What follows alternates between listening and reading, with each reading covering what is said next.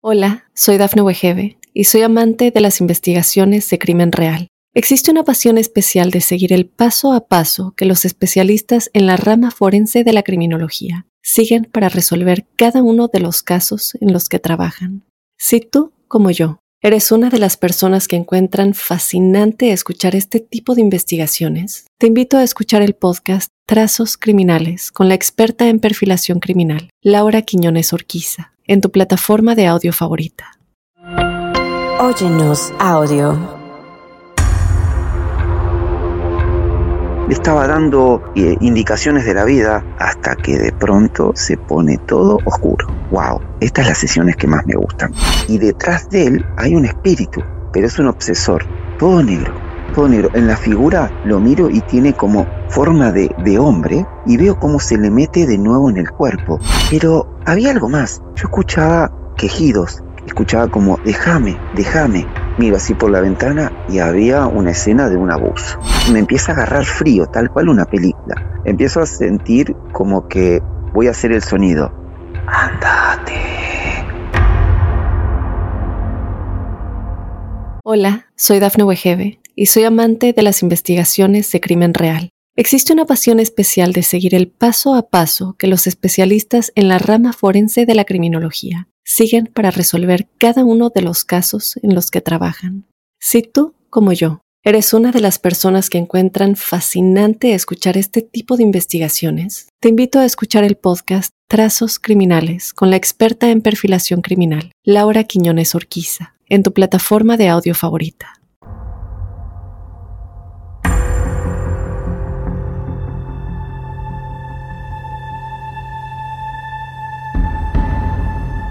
Buenas noches amigos y amigas de todo el mundo. Pónganse cómodos, calcen sus auriculares, suban el volumen.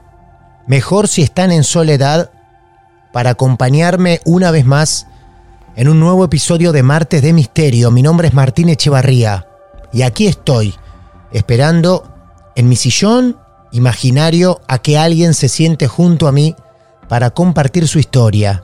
Hoy vamos a conocer a una nueva amiga o mejor dicho, no tan nueva, porque ella ya ha pasado por el mundo de Marte de Misterio y nos ha escrito porque tiene un poco más para contar. Confío en que seguramente nos vamos a emocionar, pero según la producción de este programa, también vamos a caminar por el sendero de la oscuridad. Créanme, una historia que puede convertirse en dos. Primero vamos por ella, Valeria. Tan amablemente nos está esperando y vamos al encuentro. Hola Valeria, bienvenida nuevamente a nuestros martes de misterio. ¿Cómo te va? Hola Martín, muy bien, muy bien. Un gusto conversar contigo nuevamente. Claro que sí, Valeria se ríe en este comienzo porque ella reitera su participación en los martes de misterio, porque ella es nuevamente nuestra invitada. Siempre les decimos, muchas de nuestras relaciones, de nuestras charlas, no se terminan allí. Este es otro caso más, el de Valeria, que alguna vez nos contó sobre una experiencia con la mujer de blanco, pero aparentemente la historia hoy viene por otro lado. Estamos llamando a Lima, ¿verdad Valeria? Así es. ¿La historia que nos vas a contar ahora ocurrió hace poco? Sí, ocurrió el año pasado. Muy bien, hace apenas un año entonces. Vamos a meternos nuevamente en la vida de Valeria, que abre las puertas de otra historia para que todos seamos testigos. Te escuchamos, Valeria. Bueno, a ver, eh, bueno, todo empieza eh, con mi hermano que vive en Estados Unidos. Él eh, perdió a su esposa por cáncer hace dos años, más o menos. Y bueno, él la pasó muy mal, obviamente viendo cómo ella se iba apagando poco a poco, pero la cuidó hasta el último momento en su casa, que es donde ella siempre quería estar hasta el final, ¿no? Ella decidió eso. Entonces, bueno, pasado un año de que ella fallece, él eh, se reconecta con alguien de su pasado aquí en Perú, porque él vive en Estados Unidos, y empiezan a salir porque ella eh, viajaba mucho a un estado cercano al de él, así que empiezan a frecuentarse y él se enamora nuevamente. Ah, mira. Bueno, al poco tiempo ellos deciden casarse ah. y todo estaba bien, pero él sentía que de alguna manera tenía que tener el visto bueno de su esposa para poder retomar su vida, ¿no? o sea, como que necesitaba su aprobación. Ajá. Entonces, eh, él decidió ver algunos medios en Estados Unidos, que hay un montón, y aunque le dijeron alguna que otra cosa, igual no fue para tanto, ¿no? O sea, él lo que buscaba era una respuesta, digamos, más concisa de que, como si ella le dijera, sí, te doy permiso, cásate, ¿no? Claro. Claro. Entonces, bueno, nosotros dos que somos amantes de lo paranormal y todos, a veces compartíamos algunos episodios de Martes de Misterio, videos que nos gustaban. Entonces, eh, cuando yo escuché a Leonardo Kessler eh, varias veces en tu programa y, hablar tantas veces, yo le propuse a mi hermano que haga una sesión con él a través de WhatsApp, que es como, como Leo hace sus sesiones, ¿no? Claro, muy bien, sí. Leonardo que ha participado en varios de nuestros capítulos, también cuando estábamos en la radio en vivo, un genio, Leonardo Kessler, arroba medium Leonardo. Sí, o sea, de hecho, el, hecho de que él saliera mucho en tu programa era como tener más confianza en él, ¿no? Porque tú sabes que en esto, en este tema de los mediums, no todos eh, son muy honestos, hay mucha gente que te ve la cara, entonces yo sentía que, Leonardo era alguien que sí hacía bien su trabajo, ¿no? Entonces, eh, bueno, yo le dije esto, ya habíamos escuchado algunos programas con mi hermano y le dije, ¿qué tal si probamos con Leonardo? ¿no? Entonces él aceptó. Entonces habló con Leonardo y Leonardo le dio una cita, bueno, para un día específico, ¿no? Cuando vos te comunicás con Leo, la propuesta que ustedes le hacen es que tu hermano quería conectar con su mujer fallecida. Sí, Sí, él no me pidió más datos. Claro. Leonardo siempre dice que él prefiere estar, eh, ir completamente en blanco. Exacto. Para no influenciar por ningún dato ni nada. Eso es. Entonces, eh, incluso la comunicación con él fue a través de WhatsApp, o sea, no fue a través de ninguna red, ni de Instagram, ni de Facebook, nada, ¿no? todo fue a través de WhatsApp. Entonces, eh, bueno, el día que mi hermano tiene la sesión con Leonardo, él me escribe y me dice, acabo de terminar la sesión. Entonces yo le hice una videollamada porque quería saber qué cosa habían hablado. Claro. Cuando lo llamé, o sea, mi hermano estaba hecho un mar de lágrimas. no podía casi ni hablar por todas las cosas que Leo le había dicho. Obviamente, antes de hacer la sesión, o sea, Leo te aclara que no sabe si esa persona con la que tú quieres hacer contacto quiere hacerlo también. Claro. O sea, que quizá no haya contacto. Él te dice, yo no te puedo asegurar que haya contacto. Sin embargo, hubo contacto. Entonces, eh, desde el inicio y de arranque, en la llamada con Leo, Katy, que así se llamaba su esposa, le agradeció a mi hermano por ser un caballero siempre y por haber tenido su auto limpio siempre, todas las mañanas. Con eso nomás lo dejó sorprendido porque cómo podría saber Leonardo que él siempre le limpiaba el carro para que ella lo usara todas las mañanas. Imposible. Esos son los datos que a nosotros nos ha sorprendido también de Leo cuando entra en conexión con alguien y le tira un dato muy certero. Ese dato del auto limpio cada mañana, no es imposible eran datos muy específicos, incluso le habló de cosas como muy privadas que solamente yo ni siquiera sabía, eh, cosas que solamente sabían ellos dos y que habían pasado eh, en el momento en el que ella fallece, ¿no? La manera en la que ellos se despiden, igual él se la describe y cosas así, entonces era como, como cosas muy específicas, ¿no? Además, bueno, le dio muchos mensajes sobre la idea de vender su casa, que era algo que estaba rondando en la cabeza de mi hermano, y le dijo como que no tengas dudas en vender la casa porque los recuerdos se van con uno, no se quedan en la casa. ¿no? Y muchas cosas más. Y bueno, también le dijo que las decisiones que él tenga que tomar, pues las haga por él mismo y que son solo suyas. Entonces, bueno, con eso ya le decía lo que él quería saber, pues, ¿no? De alguna manera. Terminan la llamada, mi hermano quedó súper agradecido con Leo y bueno, ambos no podíamos entender esa manera inexplicable que de poder conectarse con alguien que está en otro plano, ¿no? O sea, de, poder conversar, como si fuera una, una videollamada, ¿no? Es algo muy raro. Totalmente. Entonces eh, me insistía en que haga una cita con Leo para hablar con mi papá, que falleció hace más de 20 años. Eh, mi papá no es su papá biológico, pero es como si fuera su papá, ¿no? Entonces, digamos que él también le dice papá a mi papá. Bien, perfecto. Entonces me decía, tienes que hacer una sesión y hablar con nuestro papá. Yo no quería porque yo siento que una sesión de mediunidad, o sea, lleva consigo una carga emocional muy fuerte, que yo no sabía si estaba dispuesta a llevar. No es como, ah, ya voy a hacer Ouija y está, o sea, no, yo no quería aceptar en ese momento. Entonces le dije, no, no, por ahora no. Entonces él insistía, insistía en que hable con Leonardo, hasta que un jueves me cansé y dije, ok, eh, yo le escribí a Leo en agosto y él me dio una sesión en septiembre. Cuando llegó el día de mi cita con, con Leo, eh, yo tenía una, bueno, tenía varias, pero tenía una sola pregunta dando vueltas en mi cabeza, que es algo que yo me pregunto siempre cada vez que hago algo o tomo una decisión importante y era como que, o sea, papá, ¿estarías orgulloso de mí si, yo, si estuvieras acá? yo sabía que en, las sesiones no se puede hacer preguntas, porque eso es lo que te dice Leo, no simplemente es escuchar lo que él tiene que decirte. Entonces, eh, cuando empieza la sesión, al parecer mi papá llegó y Leo eh, comenzó a describirlo, hablando de las cosas que le gustaban. Eh, mi papá, bueno, él murió cuando yo tenía 15 años, pero todavía yo tenía algunos recuerdos de él, cosas. Y Leo me decía, está con, está con un pan en la mano, me decía, no. Él siempre iba a la cocina por un pan con algo y mi papá comía pan con cosas raras, pan con gelatina, pan con fideos, pan con cosas y siempre estaba comiendo cosas raras con pan. Otro dato que Leo es imposible que sepa. O sea, son, eran como cosas específicas. Algunas de las cosas que él me, que él me decía, eh, yo las reconocía y, me acordaba, ¿no? Otras luego yo las, las confirmé luego de cuando terminamos la sesión y yo le pregunté a mi mamá porque yo iba apuntando todo y ya ella me fue soltando algunos datos de esas cosas que, que yo no sabía, ¿no? Como que, por ejemplo, él me decía, eh, ¿ha tenido algo que ver con la vida militar? Y yo, no, ni idea, la verdad, ¿no? Y luego mi mamá me decía, bueno, claro, estudió en un colegio militar. Y yo, ah, bueno, o sea, cosas que yo no sabía, ¿no? Entonces, al principio todo era como describir un poco lo que él era, ¿no? Las cosas que él iba hablando. Entonces, eh, ya casi al final de la sesión, que fueron como 40 minutos aproximadamente, Leo me pregunta eh, si quiero hacerle una pregunta.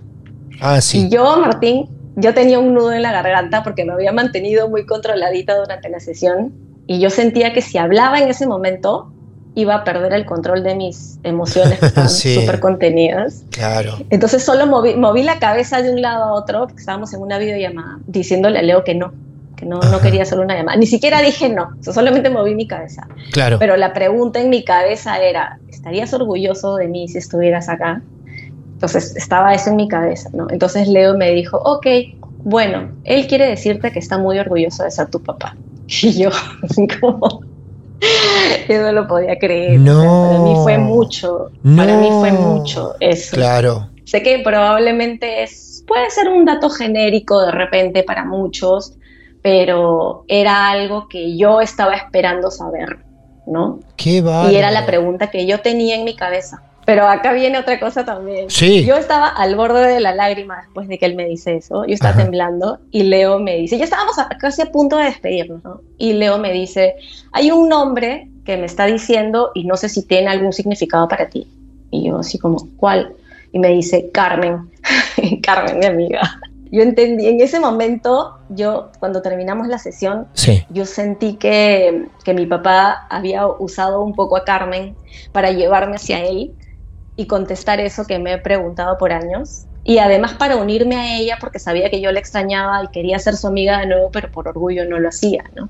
Y bueno, esa misma, esa misma semana Carmen me vuelve a escribir por WhatsApp porque había recordado una anécdota de algo que nos había pasado hace muchos años, estaba muerta de risa y decidió escribirme nuevamente, ¿no?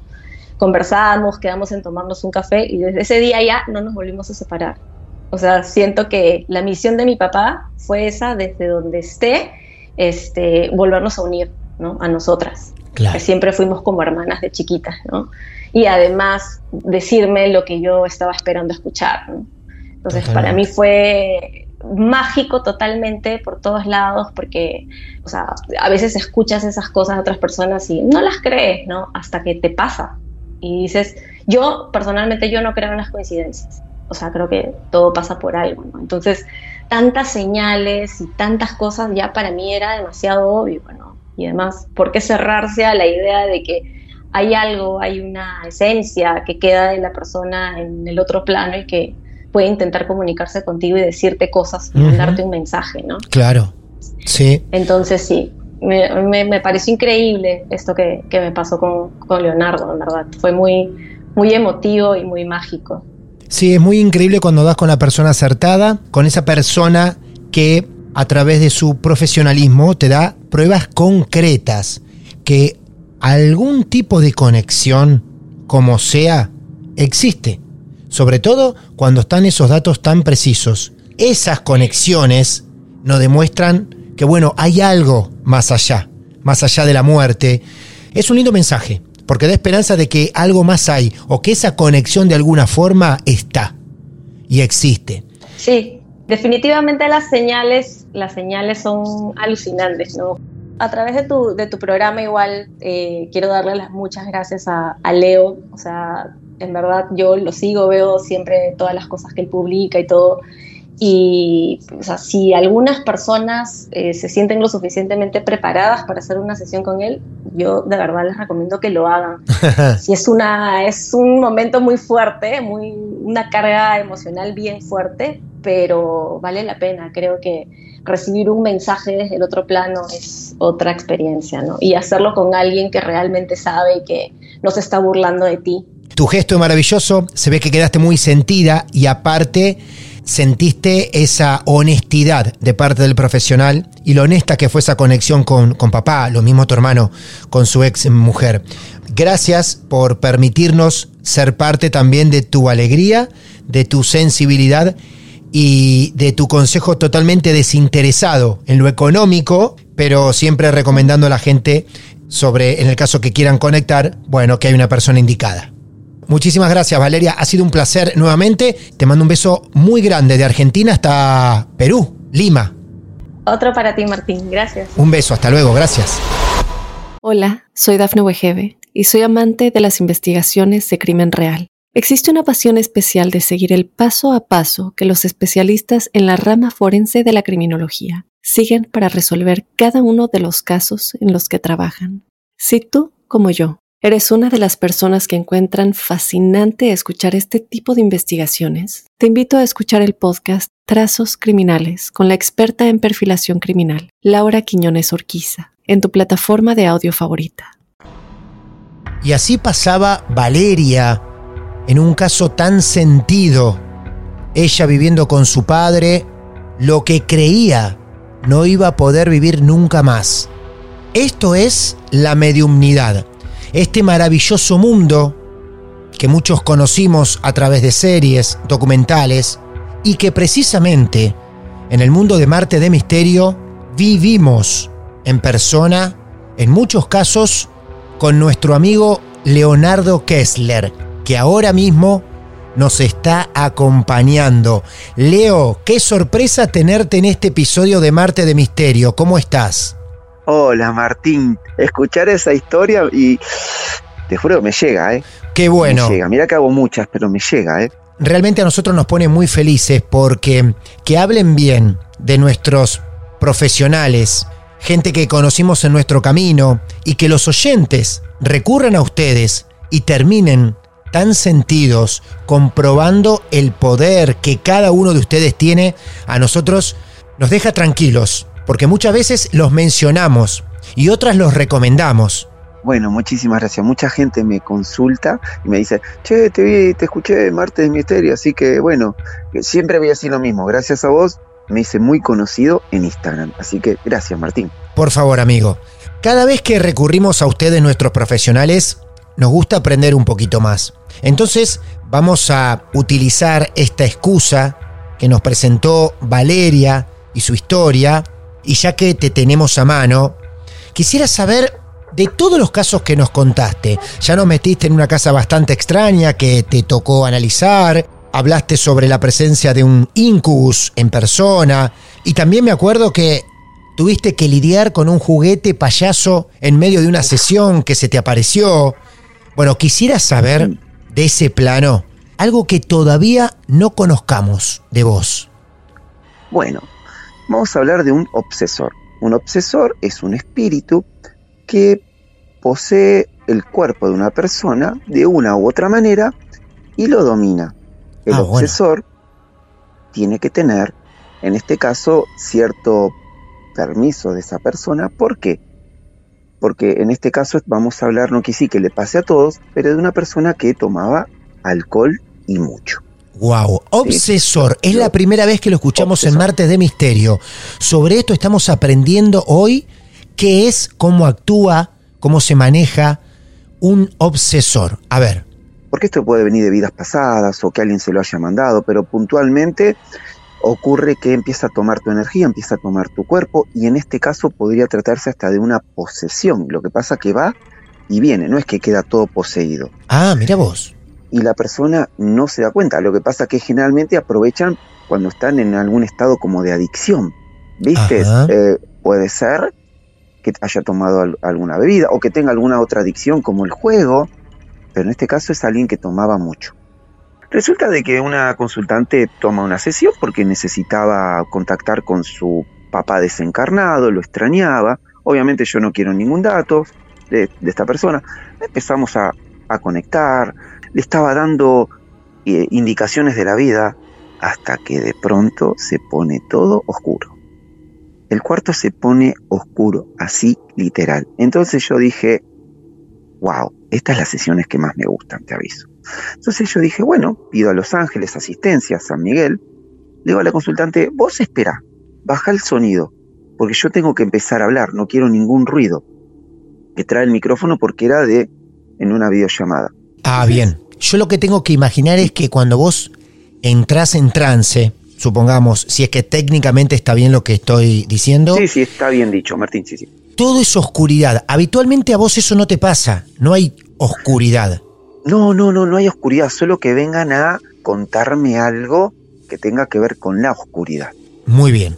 Eh, se pone el plano astral donde yo ah, interactúo diariamente, se pone todo oscuro y miraba las paredes de las habitaciones y ya el color amarillo se tornaba como que si yo hubiese bajado la cortina de noche. Entonces, está todo oscuro y empieza a prenderse una luz. Yo astralmente me acerco ahí y distingo que es un cuartito chiquito. Pero había algo más. Yo escuchaba quejidos, escuchaba como, déjame, déjame. Miro así por la ventana y había una escena de un abuso. Fuerte, ¿eh? He visto escenas de abusos en, casos policiales, casos no policiales, pero en este caso estaba todo oscuro y esto es señal de que había algo malévolo. Es impresionante cómo lo estás describiendo, porque es como que estemos viviendo la película con vos. Te veo a vos caminando con una luz en el fondo y tu cara asomándose por una ventana. Cuando vos ves lo que ves, ¿ves a un hombre abusando de una mujer? Veo un hombre abusando de, una mujer, exactamente. Pero la energía de la mujer me conecta directamente con la consultante y acá hay que tener cierto reparo porque eso tiene un shock, no sabes a quién ha producido un shock eso. Leo, a ver si yo entiendo bien, cuando vos ves ese acto de abuso, ¿ves que la mujer esa era la consultante? Exactamente, pero de más chica. Sí, yo no, eh, Se conecta la energía. Entonces que el hombre más grande, eh, por las facciones de la, de la chica y lo que decía, no, imagínate, no vamos a entrar en este acto tan aberrante. Y seguía todo oscuro, pero me empieza a agarrar frío, tal cual una película. Empiezo a sentir como que voy a hacer el sonido. Andate. es como que te quieren sacar. Entonces yo me paro en ese lugar y le digo a la consultante, mira, estoy viendo esto. Hay una escena y le empiezo a dibujar la escena de alguien que está en, una, en un cuartito, en un fondo de una casa, eh, con alguien que está haciendo algo pecaminoso. Dice, es un abuso, ¿no? Sí. Soy yo. Eh, ¿Qué más ves? Bueno, si querés saberlo, sí. En ese momento la escena está tan atroz termina y acá viene lo otro. Cuando me acerco, que se va, la, la, consultante de chica tendría, tendría en ese, la consultante tendría 30 años y en ese momento tendría 10. Miro así y veo, le digo, mira, este señor, eh, aparte de repugnante, tiene mucho alcohol. Sí, sí, me dice. Todavía siento esto, lo del alcohol. La luz empieza a tornarse como de amarillita a roja. Y detrás de él hay un espíritu. Pero es un obsesor, todo negro. Todo negro. En la figura lo miro y tiene como forma de, de hombre. Entonces me mira. Y yo lo miro. Y me sigue mirando y le digo, ¿por qué estás acá? Y me dice, yo voy a ir a tu casa, vos a mi casa no vas a venir. Corre a este señor que, que, que lo tenía, es como que imagínate que se te despega algo, como, una, como vapor. Claro, exacto. Le digo, vos acá no tenés lugar. Y entonces le pido al arcángel San Miguel que esté ahí. Me sigue mirando se ríe y veo cómo se le mete de nuevo en el cuerpo. Entonces cuando estoy ahí le digo a este señor, ¿precisas ayuda? No, me dice, no quiero que te acerques porque esto es mío. Vos tenés que ver cuando se le va metiendo en el cuerpo, cómo sigue tomando, sigue tomando alcohol. El tipo que vos veías, esta energía que vos veías en tu conexión, este hombre que estaba llevando adelante el acto de abuso al mismo tiempo tomaba alcohol. Exactamente, porque aparte, eh, cuando empiezo a mirar al obsesor, que empiezo a conectarlo, empieza a aparecer escenas de, de la vida de él. ¿Viste? Y era un hombre que resulta que tomaba alcohol, también fue abusado, murió, pero no quiso ir a la luz. Lo que hacía era revivir lo que él había hecho, llevar a alguien en un cuarto del fondo de la casa. Era totalmente aberrante. Aparte, cuando yo me quería acercar, es como que, y no estaba solo Martín, ¿eh? ¿Sabes lo que era acercarte ahí? Empezaban a ver todos sombras. Ah. Todos sombras como que no, no, no me dejaban. Yo le seguía pidiendo al arcángel Miguel hasta que me dijeron, tenés que irte. Yo sentía que me, me absorbía la energía, pero realmente tenía ganas de, de ayudarlo al Señor. Doy un paso para atrás, se cierra la puerta, pero viste cuando cerras una puerta de, de chapa, y el señor que está ahí seguía tomando y el espíritu este se le mete adentro, se pone todo blanco, entonces ahí hablo con la consultante.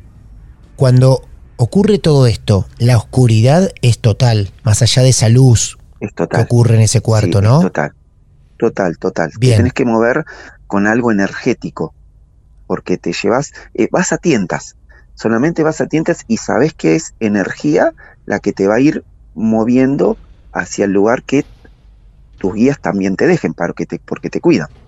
Es impresionante cómo se encadena todo y nos estás contando Sí, la Martín. historia hasta con una precuela. La precuela es la historia del obsesor, que entiendo que fue una persona abusada y que tomaba alcohol y que al fallecer persiguió a otra persona que era el abusador de tu consultante. Exactamente porque no quiso ir a la luz, no, no, no tuvo ganas de ir a la luz. ¿La consultante te dijo quién era su abusador? ¿Era un familiar? Su tío, su tío. Imagino la sorpresa de ella yendo a consultarte por un caso en particular y que vos termines descubriendo cosas de, de su pasado, de niña, ¿no? claro, lo que pasa es que bueno, yo soy también constelador y, se- y leo vidas pasadas, entonces en la sesión, y aparte sé mucho de biodecodificación, y es un combo todo, ge- genealogía también, entonces es un combo todo, eh, porque esas energías están en el árbol. Ahora, ¿por qué aparecen? Para poder ayudar a la consultante para evitar esto, que no se siga repitiendo ni que nadie lo, lo repare. Es por eso que aparece. Qué impresionante. ¿Cómo cerrás ese momento? Sí. O sea, ¿cómo dejás ¿Cómo que- todo, toda esa energía atrás que no quede impregnada hacia vos o en vos, mejor dicho? Porque es un caso muy, muy fuerte, más que vos nos estás contando que tenés un trato con ese obsesor. ¿Cómo se, muy buena pregunta. ¿Cómo lo cierro? Pidiéndole a los ángeles que formen un portal de luz. Obviamente que previamente protejo mi casa. Después Claro. viene lo otro, decirle al consultante si quiere sanaré eso del árbol. Algunos acceden, otros no. En este caso no quiso, porque me dice no es el momento. Entonces ahí Ah. es cuando le digo, cuando lo necesites, volvé. Y bueno, lo que pasa es que, a ver, yo siempre digo, como todo, tenés que saber cómo meterte y saber salir. Wow, genera escalofríos, ¿eh? Pero bueno, ahí está Sí. tu, tu seguridad en poder manejar todas estas energías y debe ser todo un tema. Parecía una consulta más de tantas, incluso como la que nos contó Valeria.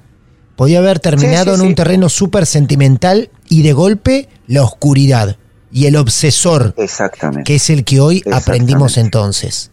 Yo puedo entender, Leo, que esta persona que abusaba, o sea, este tío que abusaba de tu consultante en la vida real cuando lo llevaba adelante, estaba como tomado por ese obsesor en la vida real. Sí, Ah, exactamente, porque Claro. tomaba nada más, pero es como que al tomar le daba permiso. Siempre hay un contrato álmico, claro. eh, no es que es fortuito esto. Lo que pasa es que nadie está ajeno a esto. Porque desencarnados y espíritus hay un montón, y obsesores también que tratan, más que nada obsesores, en este caso de, de poder tener esta vida en la tierra, entonces necesitan a alguien, un cuerpo. El que no está elevado, como este obsesor que necesitaba alcohol, iba a buscar a alguien que, y bueno, y que tenga las condiciones de lo malo esto de poder abusar de alguien, va a buscar a alguien que sea afín a los deseos de este obsesor. No es que se van a meter en cualquiera. Leo, a través de nuestra protagonista de hoy, a través de los capítulos y los años que te conocemos, siempre sos un placer como presentas los casos de vivencias propias, de conexiones y también de conocimiento. En cada episodio que estás aprendemos algo más y eso nos encanta. Así que gracias por ser parte de nuestros Martes de Misterio. ¿eh? Gracias a vos Martín, gracias a la audiencia y para cuando necesites, acá estamos. Arroba Medium Leonardo. Capítulo extraño, el de hoy. Cara o cruz. O mejor dicho, Cruz Diablo. Una historia encantadora de Valeria de Perú, muy sentida. Y por el otro lado, en conexión con nuestro amigo Leonardo Kessler, ingresamos en la oscuridad de un abuso y de un obsesor. Aquí estamos tanto para aprender como para escucharlos y escucharlas. Sus historias son nuestro alimento porque nos basamos en hechos reales. Si tenés algo para contarnos, simplemente nos tenés que escribir a nuestras redes sociales por privado, arroba martes de misterio, a mi cuenta personal, arroba martín de radio, y seguramente entraremos en conexión en este club de amigos de lo esotérico. Mi nombre es Martín Echevarría. Los despido por el momento, pero seguramente nos encontraremos en el próximo episodio, una vez más, de nuestros martes de misterio. Muchas gracias. El mal viene en formato podcast. Martes de misterio. Hola, soy Dafne Wegebe y soy amante de las investigaciones de crimen real. Existe una pasión especial de seguir el paso a paso que los especialistas en la rama forense de la criminología siguen para resolver cada uno de los casos en los que trabajan. Si tú, como yo, eres una de las personas que encuentran fascinante escuchar este tipo de investigaciones, te invito a escuchar el podcast Trazos Criminales con la experta en perfilación criminal, Laura Quiñones Orquiza, en tu plataforma de audio favorita.